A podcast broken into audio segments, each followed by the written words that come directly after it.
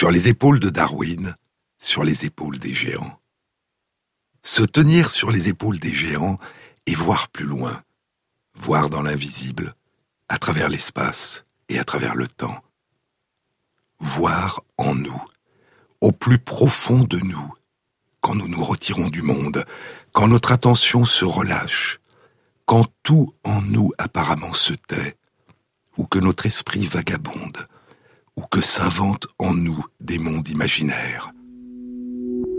Quand, en dehors des périodes d'illumination étranges de nos rêves dont nous nous souviendrons parfois au réveil, il nous semble que nous avons largué les amarres, que nous sommes partis à la dérive, que nous nous sommes absentés de nous-mêmes, que nous sommes partis au loin, au pays de nulle part. Dormir, le sommeil, dit Aristote, le sommeil semble être un stade intermédiaire entre être et non-être, entre vie et non-vie.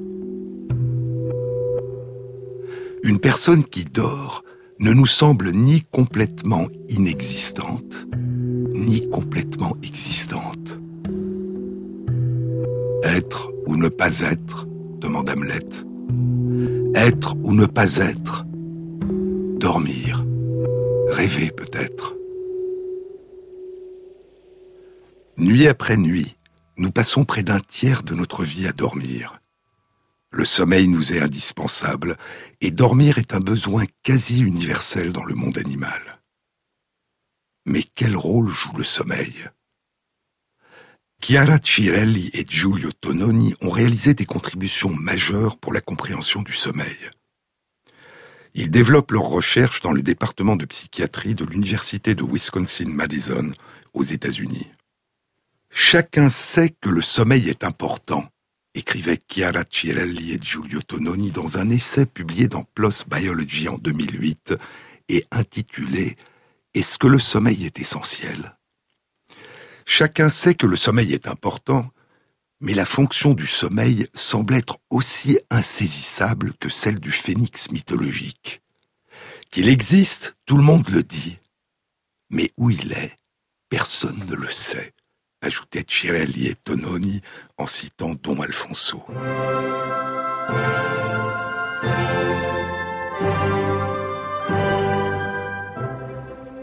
Don Alfonso, le vieux philosophe avec qui ses deux amis, les jeunes officiers Guglielmo et Ferrando sont en train de se quereller dans une taverne à Naples au début du premier acte d'un célèbre opéra de Mozart, Così fan tutte. Ferrando est amoureux de Dorabella et Guglielmo est amoureux de Fiordilici, la sœur de Dorabella. Et le premier acte commence ainsi.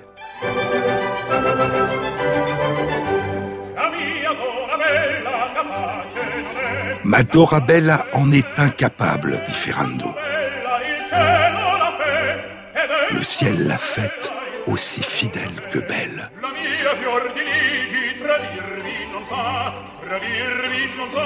Ma Fiordiligi ne saurait me trahir, dit Guglielmo.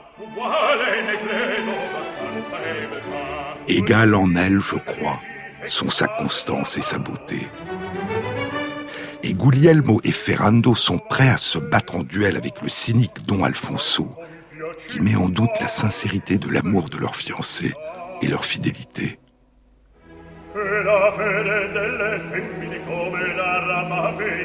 La fidélité des femmes, chante Don Alfonso, est comme le phénix d'Arabie. Qu'il existe, tout le monde le dit. Mais où il est, Personne ne le sait. Le phénix, c'est Dorabella, répond Ferrando. Le phénix, c'est Fiordiligi, répond Guglielmo.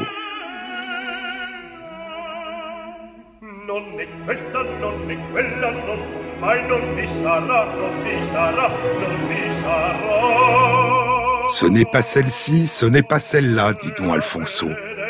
Le phénix n'a jamais existé il n'existera jamais.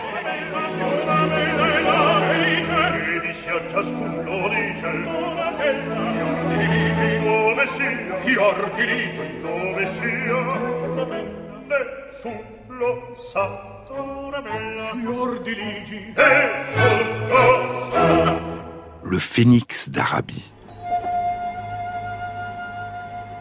Est-ce le phénix qu'évoque il y a près de 2500 ans dans la Grèce antique Hérodote Hérodote d'Alicarnasse dans son grand œuvre Historié, l'enquête dans le deuxième des neuf livres de l'enquête, le livre 2, intitulé Euterpe, qui est consacré à l'Égypte.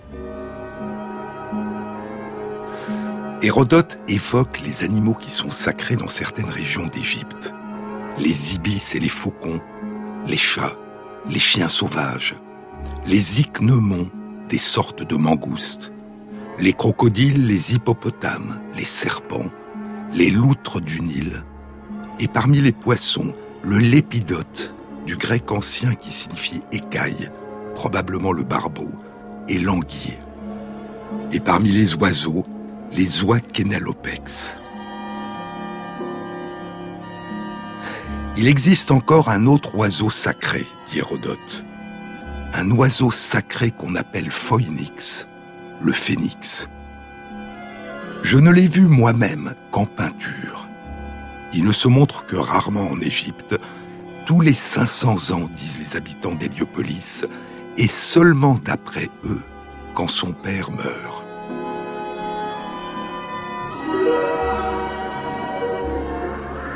Si le phénix est tel qu'on le représente, voici sa taille et son aspect.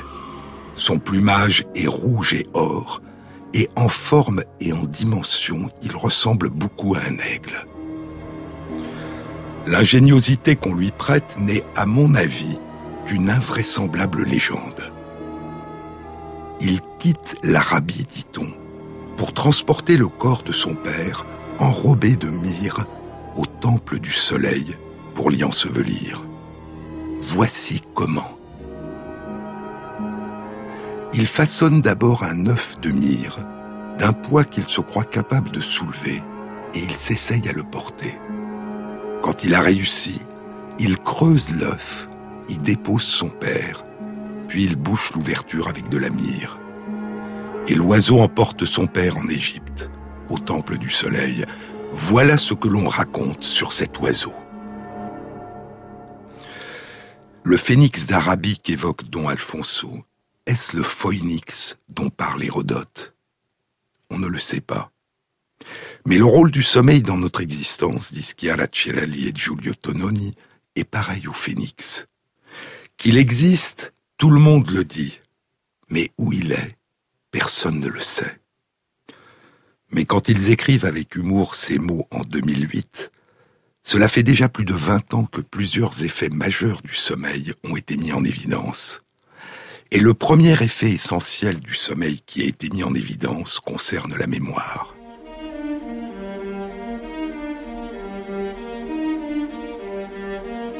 Il y a deux grandes théories sur la nature des relations entre le sommeil et la mémoire. La première, la plus ancienne, a été proposée il y a près de 30 ans, en 1989, par Giorgi Boussaki, qui travaillait alors au département de neurosciences de l'Université de Californie à San Diego et qui poursuit aujourd'hui ses recherches à l'Institut des neurosciences de l'Université de New York.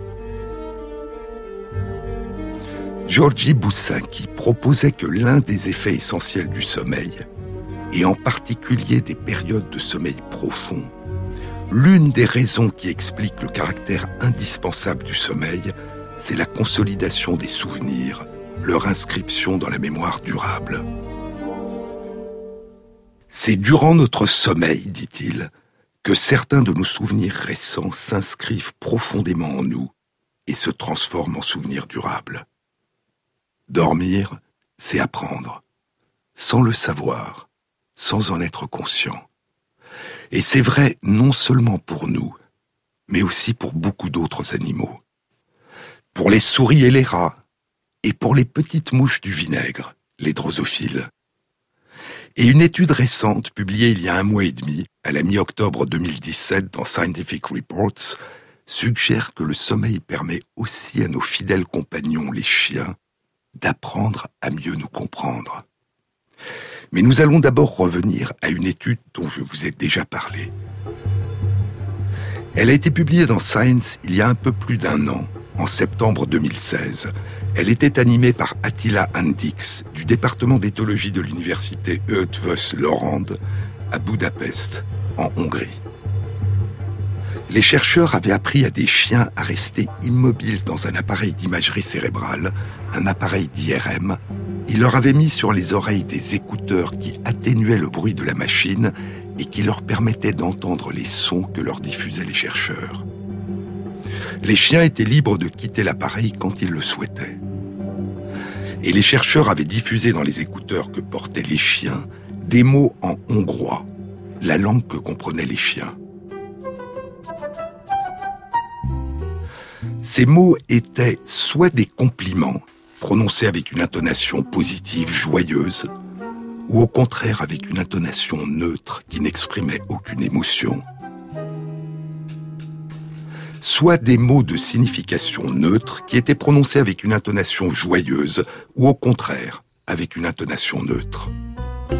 Et les résultats indiquaient que, comme chez les humains, le déchiffrement de la signification des mots le sens lexical, est traité par des régions de l'hémisphère gauche du cerveau des chiens. Et le déchiffrement de la signification émotionnelle de l'intonation de la voix est traité comme chez nous par des régions de l'hémisphère droit.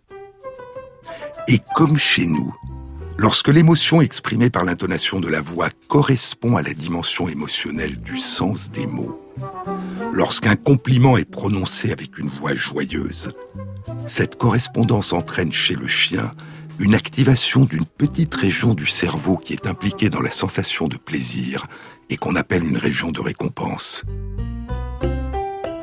En d'autres termes, comme l'indiquait le titre d'un commentaire qui accompagnait la publication de l'étude, les chiens savent quand un compliment est sincère. Ils font la différence entre un compliment prononcé d'une voix neutre, indifférente, et un compliment sincère. Ils font également la différence entre une réprimande prononcée d'une voix gentille et une réprimande prononcée d'une voix attristée ou furieuse. Ils nous comprennent d'une façon qui ressemble beaucoup à la façon dont nous nous comprenons entre humains. Ils nous comprennent mieux, semble-t-il, que nous ne les comprenons. L'étude publiée à la mi-octobre 2017 dans Scientific Reports était réalisée par Ivailo Yotchev, du même département d'éthologie de l'université Eötvös-Lorand à Budapest. Les chercheurs avaient étudié huit chiens et sept chiennes âgés en moyenne de trois ans et demi, trois border collies, deux golden retrievers, un labrador, un caniche, un berger belge, un poulie hongrois, un schnauzer nain et cinq chiens et chiennes sans pédigré. L'expérience était la suivante. Les chiens recevaient une série d'instructions qui toutes signifiaient assis ou couché dans une langue qu'ils ne connaissaient pas, l'anglais. Puis, durant leur sommeil, les activités du cerveau des chiens étaient enregistrées par électroencéphalogramme. Le lendemain, les chiens recevaient les mêmes instructions et les chercheurs évaluaient leur capacité à comprendre ces mots d'anglais et à y répondre correctement, c'est-à-dire qu'ils évaluaient les progrès que les chiens avaient réalisés par rapport à la veille. À titre de contrôle, en moyenne dix jours avant ou dix jours après, les mêmes chiens réalisaient les mêmes exercices, mais en exécutant cette fois ces instructions dans la langue qu'ils connaissaient, le hongrois. Puis, durant leur sommeil, les activités de leur cerveau étaient enregistrées par électroencéphalogramme. Les fuseaux de sommeil sont des bouffées d'ondes de fréquence rapide et de durée brève, transitoire. Elles surviennent de façon répétée au milieu des ondes lentes durant les périodes de sommeil profond. Des études chez les humains indiquent que les fuseaux de sommeil surviennent plus souvent durant le sommeil profond après un apprentissage, notamment verbal. Et plus le nombre de fuseaux de sommeil par unité de temps est important, plus la mémorisation de l'apprentissage au réveil est importante. Et les chercheurs ont découvert que les fuseaux de sommeil étaient plus nombreux par unité de temps, étaient plus fréquents durant le sommeil profond, lorsque les chiens avaient reçu les instructions en anglais avant de dormir, que lorsque, avant de dormir, ils avaient reçu les instructions en hongrois. Et plus le nombre de fuseaux de sommeil par unité de temps durant le sommeil profond était important, meilleure était la compréhension au réveil des mots anglais. L'étude indiquait aussi que les chiennes apprenaient beaucoup mieux que les chiens à répondre aux instructions dans cette langue qui leur était inconnue. Et la fréquence de survenue des fuseaux de sommeil durant le sommeil profond était beaucoup plus importante chez les chiennes que chez les chiens après leur session d'entraînement en langue étrangère. Et ainsi, chez les canins, dans la jambe féminine, mais aussi à un moindre degré dans la jambe masculine, le sommeil profond est impliqué dans l'apprentissage de la signification des mots des langues humaines. Les chiens, comme nous, apprennent en dormant. Et c'est l'un des très nombreux exemples, mais l'un des plus récents, du rôle que joue le sommeil dans l'inscription des souvenirs dans la mémoire durable.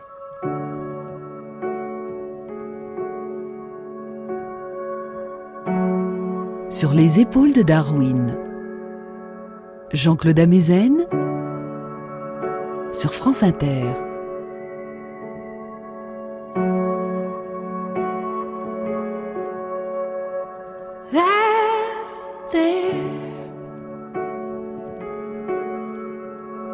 That's not me.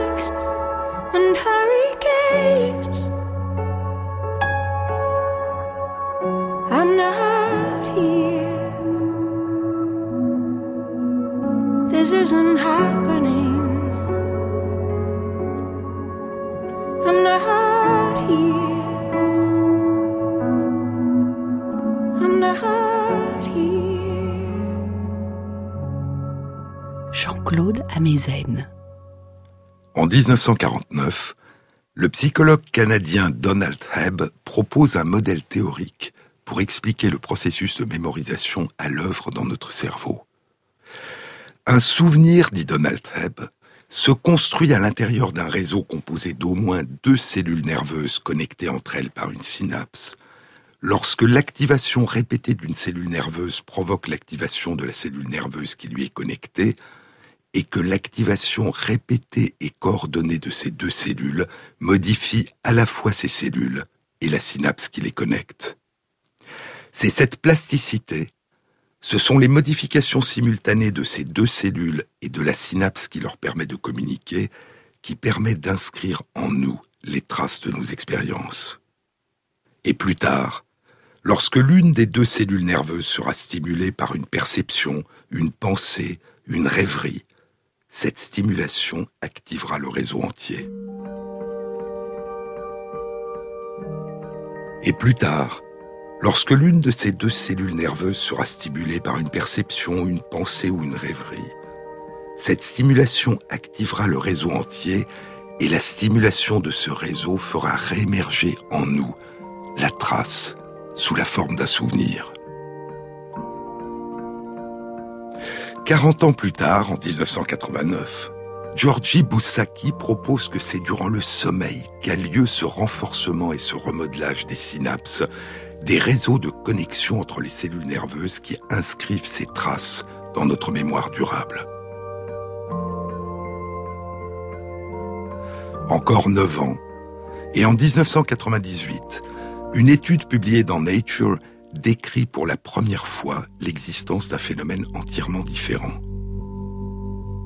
Non pas un renforcement sélectif des synapses qui relient un réseau de cellules nerveuses qui sont impliquées dans une même activité, comme l'inscription de la trace d'un souvenir, mais une étrange alternance de renforcement et de relâchement de l'ensemble des connexions nerveuses qui relient chaque cellule à ses voisines. L'étude était animée par Gina Turigiano de l'université Brandeis à Waltham, dans l'État du Massachusetts. Les chercheurs exploraient in vitro dans les fioles du laboratoire les réponses de cellules nerveuses isolées du cerveau de rats en réponse à une stimulation ou au contraire à une inhibition de leur activité. Lorsque les chercheurs stimulaient artificiellement les cellules, chaque cellule s'activait et renforçait toutes ses connexions avec ses voisines, devenant globalement plus sensible et plus réactive à toutes ses voisines.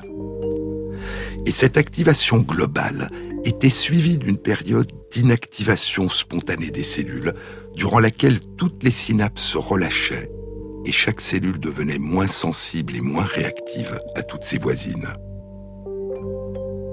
Lorsque les chercheurs inhibaient artificiellement l'activité des cellules, cette inhibition de leurs activités et le relâchement de leurs synapses étaient suivis d'une période d'activation spontanée de chaque cellule et d'un renforcement de toutes leurs synapses. Comme si une période d'activité intense induisait obligatoirement une période de repos globale, et comme si une période de repos globale induisait obligatoirement une période d'activité intense globale comme si les cellules nerveuses du cerveau et l'ensemble de leurs connexions oscillaient entre deux états successifs d'équilibre instable, un état d'activation globale et un état de relâchement global, une marée montante suivie d'une marée descendante, une marée descendante suivie d'une marée montante.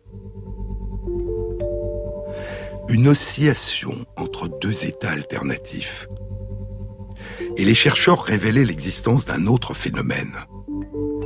Ces phénomènes de reflux, de relâchement global des connexions nerveuses, ne correspondaient pas à un processus de remise à zéro. Durant les flux et les reflux, les intensités relatives des connexions qui reliaient chaque cellule nerveuse à ses différentes voisines n'étaient pas modifiées. Imaginons trois cellules A, B et C. La cellule A est connectée à la cellule B et à la cellule C. Si la connexion, la synapse entre la cellule A et la cellule B est deux fois plus puissante, deux fois plus intense que la connexion entre la cellule A et la cellule C lorsque toutes les cellules sont activées, cette proportion ne changera pas lorsque toutes les cellules seront en repos et que toutes les connexions se seront relâchées. La connexion entre la cellule A et la cellule B demeurera deux fois plus intense que la connexion entre la cellule A et la cellule C, les proportions qui préexistaient seront conservées. Mais ces résultats avaient été obtenus avec des cellules nerveuses cultivées in vitro. En est-il de même dans le cerveau? Y a-t-il dans le cerveau une alternance de périodes durant lesquelles toutes les cellules nerveuses renforcent leur connexion avec leurs voisines et des périodes où elles les relâchent? Et si une telle alternance existe, pourrait-elle être corrélée aux périodes de veille et de sommeil et jouer un rôle dans les différences de fonctionnement de notre cerveau durant nos périodes de veille et de sommeil? C'est l'hypothèse qu'avaient proposée Tononi et Cirelli. Durant nos états de veille, alors que nous sommes immergés dans des environnements multiples et changeants qui sollicitent notre attention et auxquels nous nous adaptons en permanence, les innombrables expériences que nous vivons commencent à s'inscrire dans notre mémoire.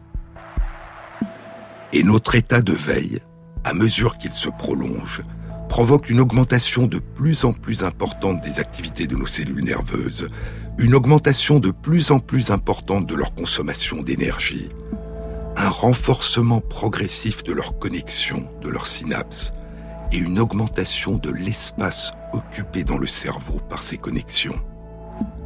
Si cet état se prolongeait, il conduirait à une saturation de l'espace disponible dans différentes régions de notre cerveau, il conduirait à un épuisement des réserves d'énergie de nos cellules nerveuses et à une très grande difficulté à inscrire de nouveaux souvenirs dans notre mémoire. Et comme Pénélope dans l'Odyssée, qui attend à Ithaque le retour d'Ulysse et qui, pressée par les prétendants de choisir parmi eux un nouveau mari, a dit aux prétendants qu'elle choisirait un mari quand elle aurait fini de tisser le linceul pour Laerte, le père d'Ulysse comme Pénélope qui, pendant des années, détisse chaque nuit ce qu'elle a tissé durant le jour. Notre sommeil détisserait chaque nuit la plupart des traces des innombrables souvenirs qui ont commencé à s'inscrire en nous pendant nos veilles et qui ont commencé à encombrer notre cerveau. La nuit, dit Borges dans le poème intitulé Le sommeil, la nuit nous dicte sa tâche magique, détisser les mailles de l'univers. Et c'est cette idée de détissage qu'ont proposé Tononi et Cirelli. D'abord en 2003 dans Brain Research Bulletin, puis de façon plus détaillée en 2006 dans Sleep Medicine Reviews. Et ils ont rapporté les premiers résultats en faveur de cette hypothèse dans une étude réalisée chez rat et publiée en 2008 dans Nature Neuroscience. Puis ils les ont confirmés en 2010 chez la souris et le rat dans une étude publiée dans The Journal of Neuroscience.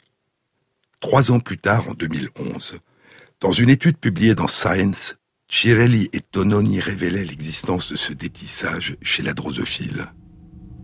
Chez la drosophile, comme chez la souris et le rat, ce détissage, ce relâchement global des connexions nerveuses dans le cerveau, survient aussi bien durant la période habituelle de sommeil la nuit chez la petite mouche et le jour chez la souris et le rat, que lorsque ces animaux ont été privés durant plusieurs heures de sommeil et qu'ils plongent à n'importe quelle heure du jour ou de la nuit dans un sommeil réparateur. En d'autres termes, ce processus de relâchement global des synapses est induit par leur sommeil et non pas par l'heure affichée sur le cadran de leur horloge circadienne. Et durant les états de veille, au contraire, il y a chez la drosophile comme chez la souris et le rat un renforcement progressif et global des connexions nerveuses. La marée montante et la marée descendante qu'avaient décrite en 1998 Gina Giuligiano et ses collègues se produit bien à l'intérieur du cerveau. Et c'est l'alternance de veille et de sommeil qui en règle le rythme. Et si ce qui est vrai pour la drosophile, la souris et le rat est également vrai pour nous, cela signifierait que dans notre cerveau, les dizaines de milliers de milliards de connexions qui relient nos 100 milliards de cellules nerveuses se relâchent durant notre sommeil, avant de commencer à se renforcer au réveil, au moment où nous nous reconnectons pleinement au monde extérieur. Et ainsi, le sommeil nous procurerait cette part d'oubli indispensable qui nous permettra au réveil de recommencer à inscrire dans notre mémoire les traces des expériences nouvelles que nous vivrons durant nos veilles.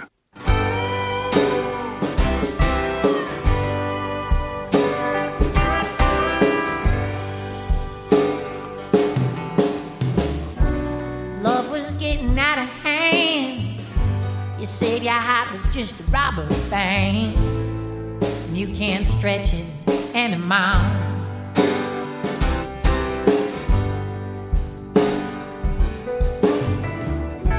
You crossed your arms across your chest. You hid your body to protest and dived into the flower.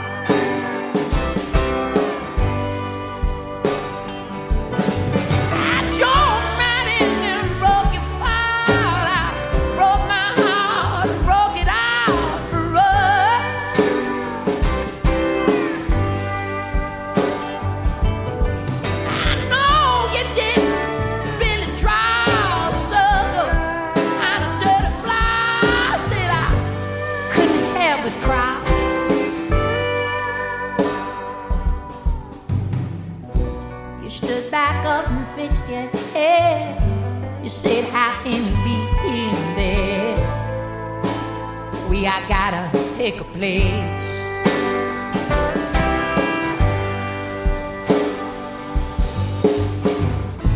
Now let me tell you something true. I love green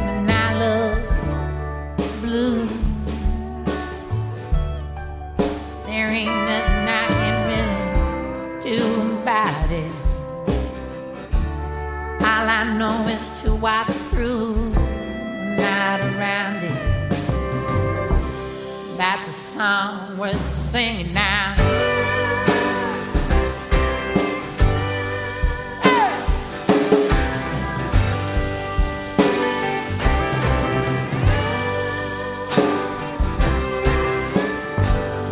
France Inter, Jean-Claude Amezen. Il y a, je vous le disais tout à l'heure, deux grandes théories sur les relations entre le sommeil et la mémoire. La première, la plus ancienne, a été proposée à la fin des années 1980 par Giorgio Busacchi. Elle postule que l'effet essentiel des périodes de sommeil profond est la consolidation des souvenirs, leur inscription dans la mémoire durable. L'autre théorie plus récente, proposée au début des années 2000 par Tononi et Cirelli, postule que l'effet essentiel des périodes de sommeil profond sur la mémoire est de favoriser l'oubli et de restaurer notre capacité à acquérir de nouveaux souvenirs.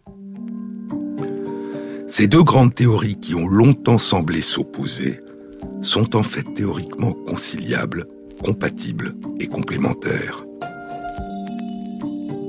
L'effet majeur du sommeil serait de nous permettre de faire un tri, d'effacer le bruit de toutes les expériences insignifiantes que nous avons vécues la veille et de ne conserver en nous qu'une mélodie, la mélodie des expériences qui nous ont marqués, qui nous semblaient avoir un sens.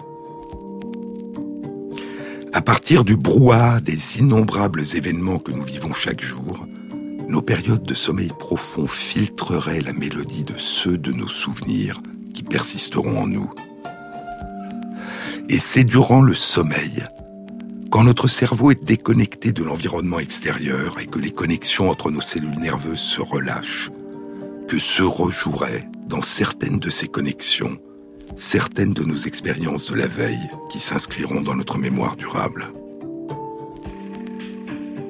Ces expériences se rejoueraient à voix basse, dans le silence, à l'abri des interférences et des perturbations causées durant la veille par les stimulations du monde extérieur. Et à notre réveil, l'oubli de la plupart des bruits de la veille nous permettrait de recommencer à inscrire en nous de nouvelles expériences, parmi lesquelles la nuit fera à nouveau un tri.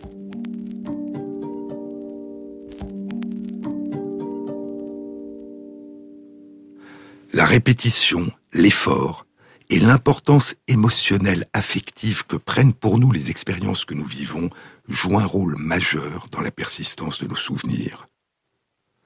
Mais c'est durant notre sommeil, durant cet étrange voyage qui nous emporte nuit après nuit et nous ramène plus riches de ce que nous avons acquis et plus libres de ce que nous avons perdu, c'est durant notre sommeil que se ferait cet étrange partage entre ce qui demeurera et ce qui s'effacera, entre la mémoire et l'oubli.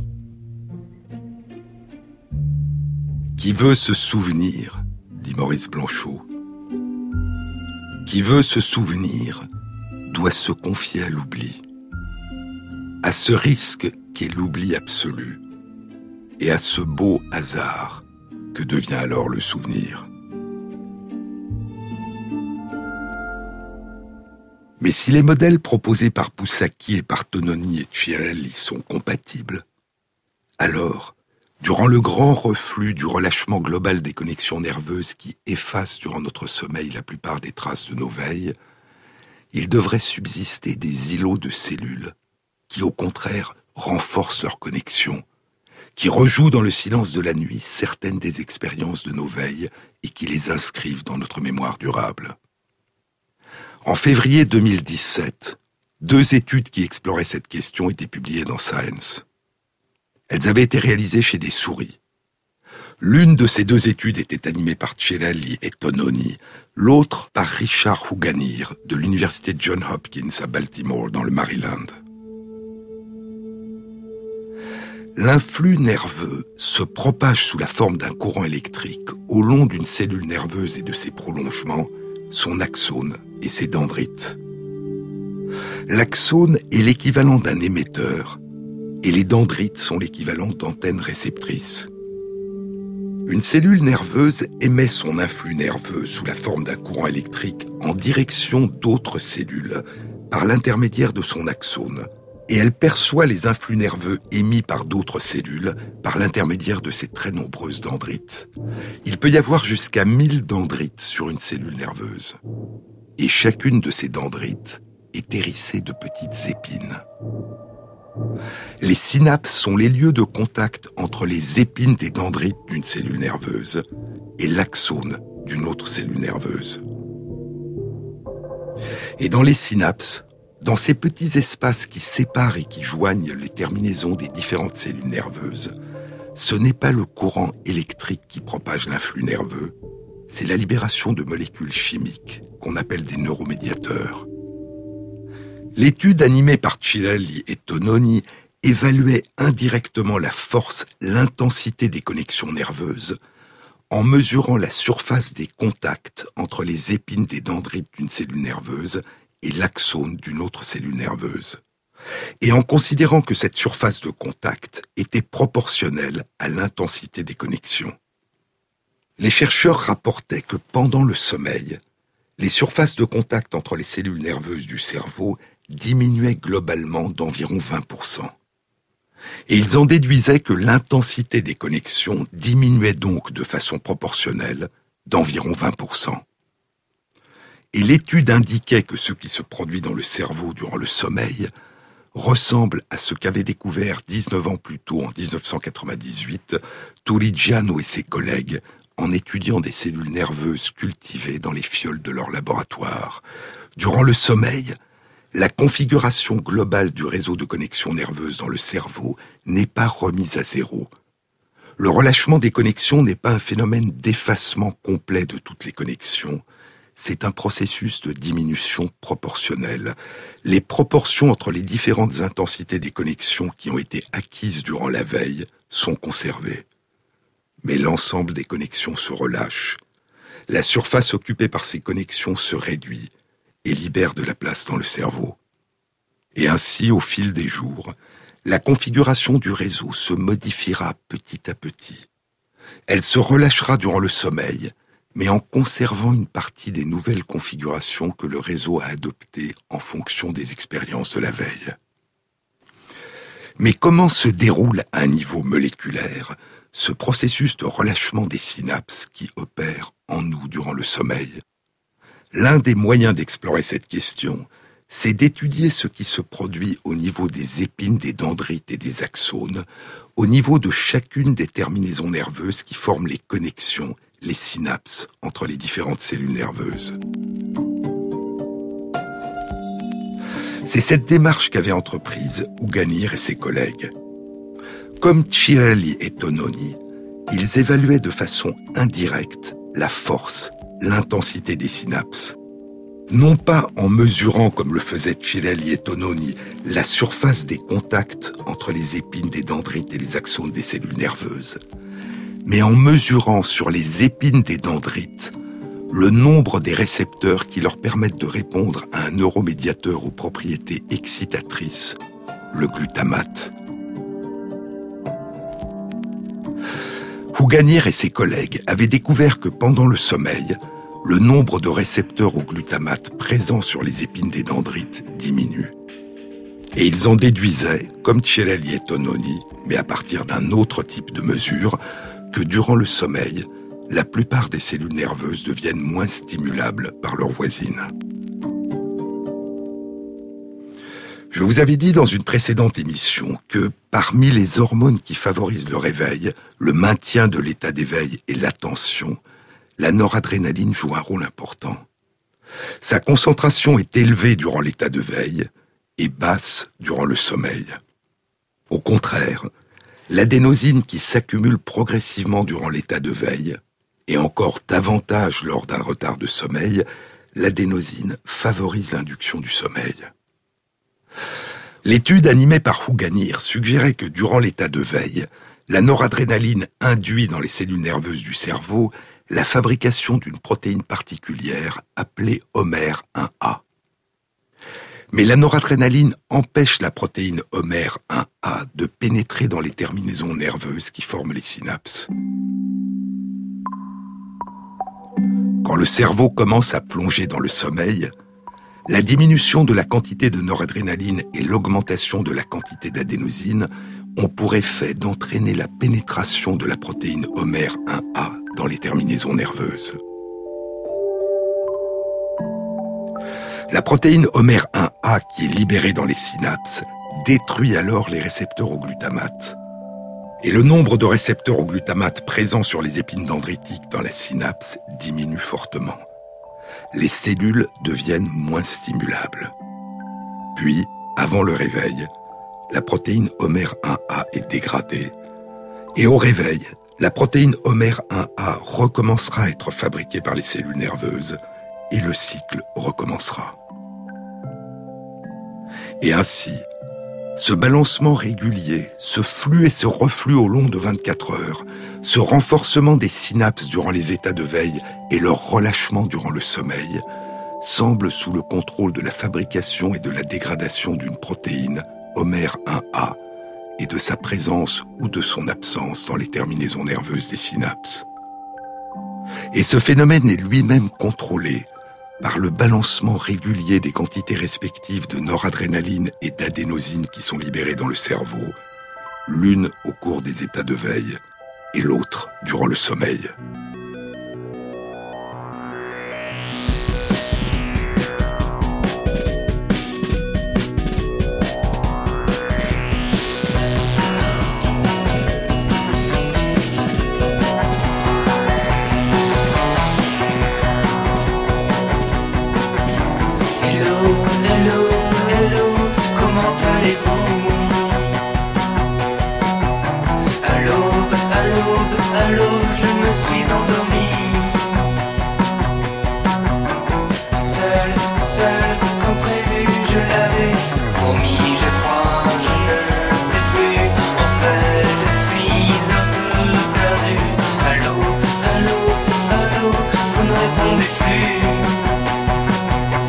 Tiens devant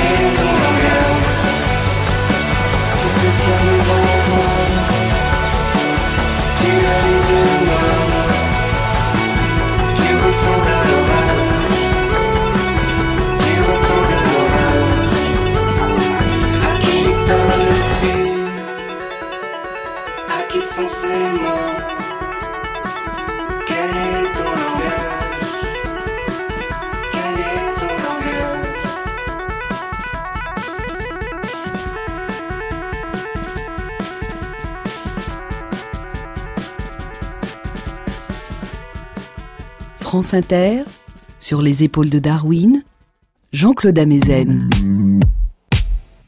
Nous allons maintenant revenir à notre question initiale. Durant le grand relâchement des connexions nerveuses qui survient durant notre sommeil, est-ce qu'il subsiste des îlots de cellules qui maintiennent ou renforcent leurs connexions et qui rejouent dans le silence de la nuit certaines des expériences de nos veilles et qui les inscrivent dans notre mémoire durable? La question était de savoir si l'hypothèse de Tononi et de Cirelli, le relâchement global des synapses durant le sommeil qui favorise l'oubli et la capacité d'apprendre de nouvelles choses au réveil, et l'hypothèse de Boussaki, le renforcement d'une partie des synapses durant le sommeil qui inscrit certains de nos souvenirs de la veille dans notre mémoire durable, la question était de savoir si ces deux hypothèses étaient mutuellement compatibles. Et c'est ce que suggéraient les deux études publiées dans Science en février 2017. L'étude animée par Cirelli et Tononi et l'étude animée par Huganir indiquaient toutes les deux que dans une minorité de connexions synaptiques, il n'y a pas durant le sommeil de diminution détectable de l'intensité des connexions. Et par rapport à la quasi-totalité des autres connexions qui se relâchent, cette minorité de connexions qui ne se relâchent pas sera donc renforcée. Mais ces connexions synaptiques qui ne se relâchent pas durant notre sommeil et qui inscriraient ainsi les traces de nos expériences de la veille dans notre mémoire durable, ont-elles des particularités qui les distingueraient des connexions synaptiques qui se relâchent durant notre sommeil?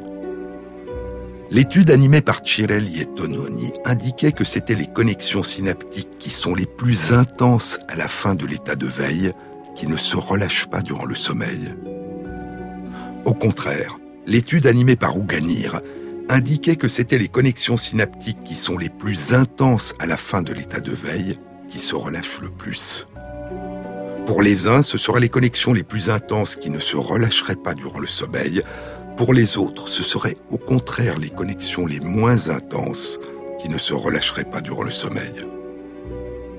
Le commentaire qui accompagnait ces deux études dans Science concluait qu'elles apportaient deux réponses contradictoires. Mais est-ce certain? Je vous ai dit que l'étude animée par Cirelli et Tononi appréciait l'intensité des connexions synaptiques par la mesure de l'importance de la surface de contact entre les épines des dendrites et les axones des cellules nerveuses du cerveau. Et que l'étude animée par Ouganir appréciait l'intensité des connexions synaptiques par la mesure du nombre de récepteurs au glutamate présents sur les épines des dendrites deux critères différents pour apprécier un même phénomène. Si l'on fait l'hypothèse que ces deux études ont été réalisées de façon réellement comparable, et que leurs résultats sont donc superposables, on pourrait en déduire que la minorité des connexions synaptiques qui ne se relâchent pas durant le sommeil sont les connexions synaptiques qui, à la fin de l'état de veille, ont à la fois la plus grande surface de contact entre les épines des dendrites et les axones, et dont les dendrites contiennent le moins de récepteurs au glutamate. En d'autres termes, les connexions synaptiques qui, à la fin de l'état de veille, ont la plus grande surface de contact et qui sont le moins stimulables par le glutamate. Mais que deviendraient ces synapses au réveil? Persistent-elles dans le même état, sans se renforcer ni se relâcher durant plusieurs périodes successives de veille et de sommeil? Ou se remodèle-t-elle dès le réveil, laissant à d'autres réseaux de cellules, à d'autres connexions, la tâche d'inscrire dans la mémoire durable les nouvelles traces des expériences vécues durant l'état de veille? On ne le sait pas. Tout ce qu'on peut dire à ce stade, c'est qu'il se produit durant le sommeil des modifications importantes dans les réseaux de connexion qui joignent les cellules nerveuses dans le cerveau. Que globalement, une très grande majorité de ces connexions semble se relâcher, mais qu'une petite minorité semble ne pas se relâcher. Et que, de ce fait, la configuration globale du réseau de connexion dans notre cerveau se sera un peu modifiée au réveil. Elle ne sera plus la même que la veille.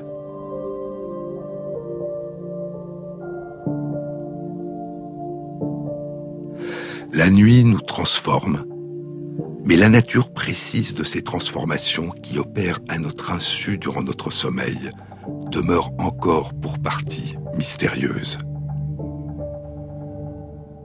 En dehors de ces relations complexes entre le sommeil, la mémoire et l'oubli, il y a d'autres effets essentiels du sommeil qui ont été mis en évidence par Maiken Nedergaard dans des études publiées en 2012 dans Science Translational Medicine, puis dans Science en 2013 et en 2016, alors qu'elle développait ses recherches à l'université de Rochester dans l'État de New York, puis au Centre de neurosciences de l'université de Copenhague au Danemark. Ces études ont révélé pour la première fois un effet du sommeil qui n'avait encore jamais été décrit. Le cerveau est baigné par le liquide cérébrospinal ou céphalorachidien. Ce liquide est produit, filtré à partir du sang des artères, puis gagne les veines et de là la circulation lymphatique. Et la plupart des molécules qu'il contient seront filtrées et éliminées par le foie et par les reins. Le liquide cérébrospinal circule à travers le cerveau en parcourant l'espace qui sépare les cellules nerveuses. Durant la période de veille, le liquide cérébrospinal contient une concentration importante en ion potassium et une concentration plus faible en ions calcium et magnésium. Mais durant le sommeil, il se produit dans le liquide cérébrospinal une augmentation de la concentration de calcium et de magnésium et une diminution de la concentration de potassium. Et ces modifications ont pour effet durant le sommeil d'augmenter de plus de 60% le volume de l'espace qui sépare les cellules nerveuses dans le cerveau. Le liquide cérébrospinal circule alors beaucoup plus vite. Il emporte avec lui les molécules toxiques qui se sont accumulées durant nos veilles et les élimine deux fois plus vite du cerveau. Ainsi, durant notre sommeil, une même quantité de molécules toxiques est éliminée du cerveau deux fois plus vite que durant nos états de veille. Cet effet réparateur du sommeil pourrait jouer un rôle essentiel nuit après nuit dans la préservation de notre santé et de nos capacités mentales. Mais c'est une autre histoire sur laquelle nous reviendrons dans une autre émission.